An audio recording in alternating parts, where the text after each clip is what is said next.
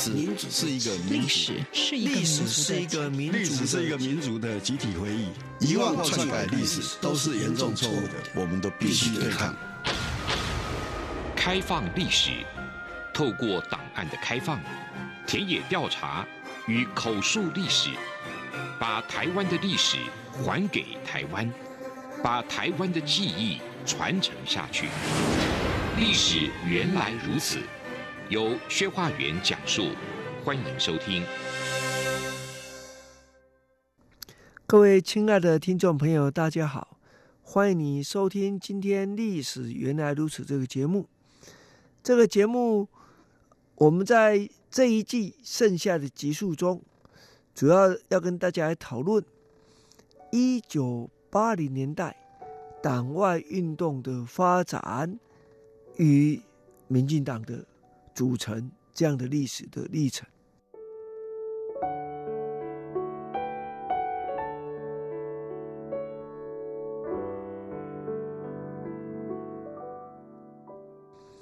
在上一集中，我们跟大家分享了，由于美国不再承认中华民国，而与中华人民共和国建交，导致当年中央民意代表。选举的暂停，而后党内外之间的互动以及冲突，在当年一九七九年最大的冲突事件，当然非美丽岛事件莫属。上一集中讲到的桥头事件，在某种程度上可以说是美丽岛事件的啊，我们说序曲啊。一开始先这样发生了，那美岛事件的过程，基本上在于，由于在戒严时期，始终拿不到正式举行集会的许可，那当然是南警部的权责范围了。那在过程中，由于彼此的互动跟沟通发生了一些问题，使得一直到演讲行动前，都有不可预知的这个状况存在，其中包括，呃，要不要拿火把来游行这件事情，双方就意见就不一致啊。那这协调上也始终没办法达成。那基本上，当天最后这个群众是在军警情治人员的这个包围之下，那最后发生的冲突。那这当然不少的群众，或是执行镇压的军警人员啊，在这过程中挂彩是严重的一件事情啊。那有人曾经问我说，执行镇压的人会不会受伤？当然会啊。啊，纵使对方不反抗，拿棍子打你也可能打过头，你会受伤啊。这很多事情是难免的。更何况冲突中有没有黑道人士趁机在里面？介入也是一个值得再考究的问题，但基本上对美丽岛事件的定调啊，正如当时陈若曦他们见蒋经国所提出的，他认为说是先正后爆啊这种说法。所以先正后爆是什么意思呢？群众在整个包围中，本来情绪就很不稳定，那如果再用催泪瓦斯驱离的过程。那群众会不会可能为了脱离现场，那可能就会冲撞到外围的这个情治单位人员？这样的时候，双方的冲突自然是难以避免啊。那本来冲突事件发生之后，党外人士一开始可能不觉得事情这么严重啊，认为说还有转圜的余地，了不起是违反了集会游行的相关的规定等等。最后，国民党采取的方式，则是对当时大批参与的党外精英进行逮捕啊。那逮捕的过程，实际上不一定是你要参与当天在高雄的事件啊。我们看美岛事件来讲，那么有一些被告，实际上当时未必有参加这个事件，或者说在冲突中未必有参与冲突。但是这样就大批的党外精英。遭到了这个逮捕，那遭到逮捕以后呢，我们可以发现哈，除了著名的黄信介、施明德、林立雄、姚嘉文、陈菊、李秀莲、张俊宏、林鸿轩八个人以叛乱罪提起公诉，移送金华。审判之外，另外还有周平德、杨新处、邱茂兰、范振佑、陈伯文、王拓、张富忠、陈忠信、魏廷朝、邱垂珍、吴正明、许天贤、戴正耀、纪万生、蔡有权、吴文贤、蔡垂和、胡耀坤、邱明强、余阿新、苏正阳、陈福来、刘华明、许其谈、郑观明、李明宪、蔡金文、刘泰和、潘来长、李长忠、王满庆、陈庆志、洪玉花、陈瑞俊、王生敏、钟应成、范学礼等三十七人移送司法机关侦办。那还有一些人是当时被侦讯的，最后没有被移送法办的啊，这是有的哈。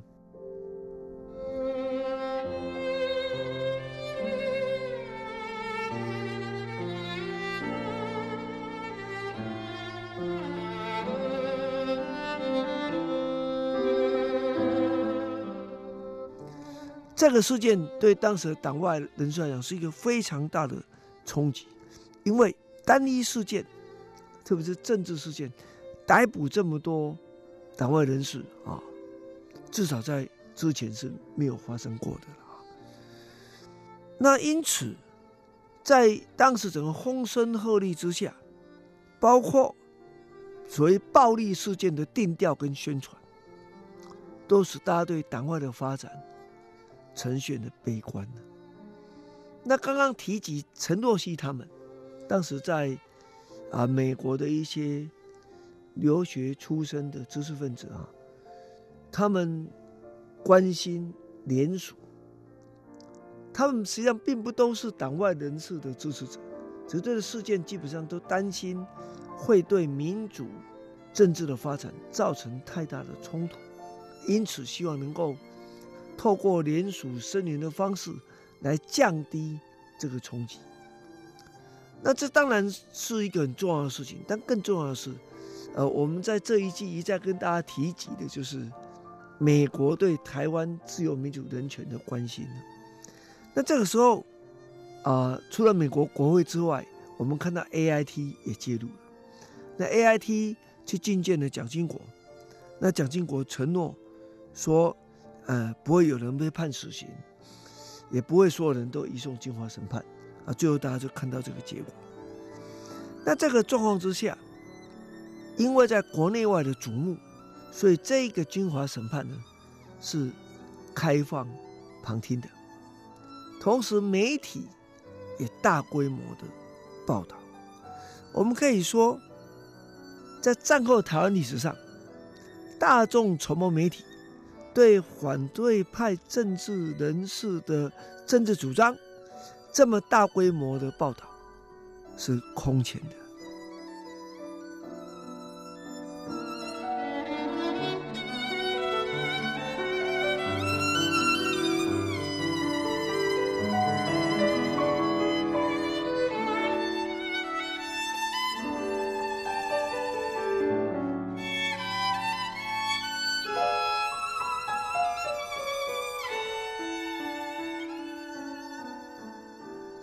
那因为党外人士提出很多担心，譬如说，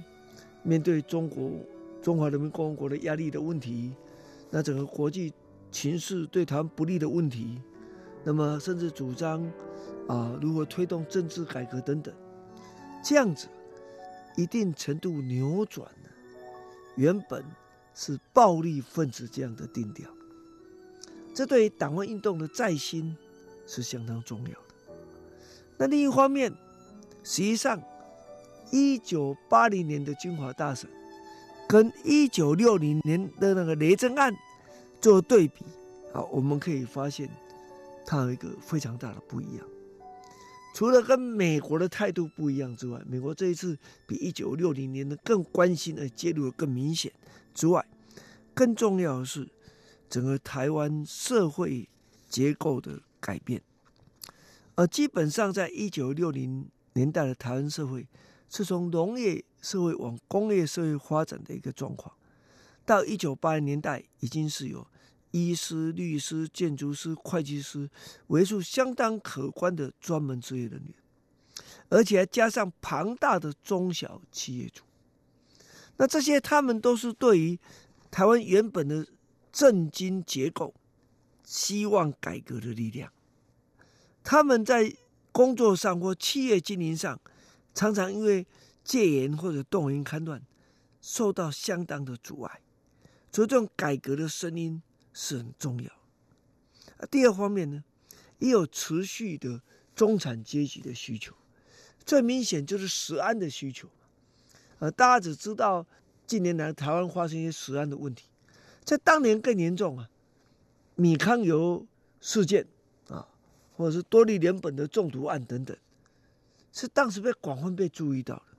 那这样的中产阶级关心，就会包括。消费者保护运动在内，那这些力量，可是消费者保护运动就受限于非常时期人民团体组织法啊，因为当时已经另外有一个消费者保护协会了，所以不好意思，你没办法成立消费者团体。那这个状况下，就被迫用消费者文教基金会的方式来组成。可消基会终究不是消费者保护团体。不利于各地成立分会，这对消费者运动来讲当然是一个打击。而且当时提供协助消基会进行结印的政府官员也受到了警告。啊，换句话说，就中产阶级或市民社会的改革的要求来讲，不要说谈到政治利益啊，想要吃得安稳这件事情，就挑战了、冲击了党国体制。啊，所以我们可以了解，呃，当时社会精英组成的胡伦社啊、青商会啊，我们在某种程度上会变成支持改革的社会力量。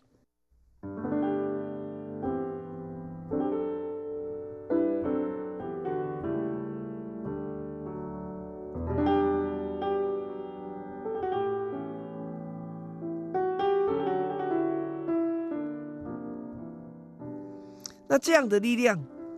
对于党外人士来讲，是一种外在的奥援。这也是为什么美伊岛事件发生了以后，党外运动可以迅速再起的一个社会结构的因素。那除了这件事情之外，当然党外也必须能够自己可以再起。那这谁要投入这个东西？呃，除了在高雄事件幸免于难的，譬如说康宁祥这个重要的党外领导人之外，那就是美丽岛事件的受难家属，还有当时的辩护律师，他们纷纷投入这个选举。那这件事情对于后续台湾党外运动的发展来讲，是一个相当重要的助力啊。当然，面对这么大的冲击，那一开始党外人士所提出的政治诉求，就不会像美岛事件发生前，当时党外人士那种强力改革的诉求。一看有相对的悲情，譬如说，哎，要延续香火啦，啊，或者说是强调民主政治需要制衡这样的一个基本的要件。啊，这也是当时党外运动再出发的一个基本的诉求。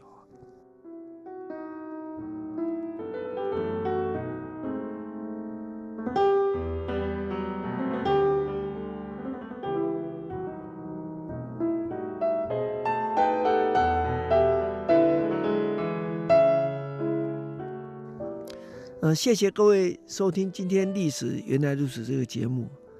我们下个礼拜。再跟大家一起来讨论，那究竟当时、当年美岛事件以后的选举是怎样的状况呢？他们对后续台湾的民主运动又产生什么样的影响呢？谢谢今天的收听，我们下回再见。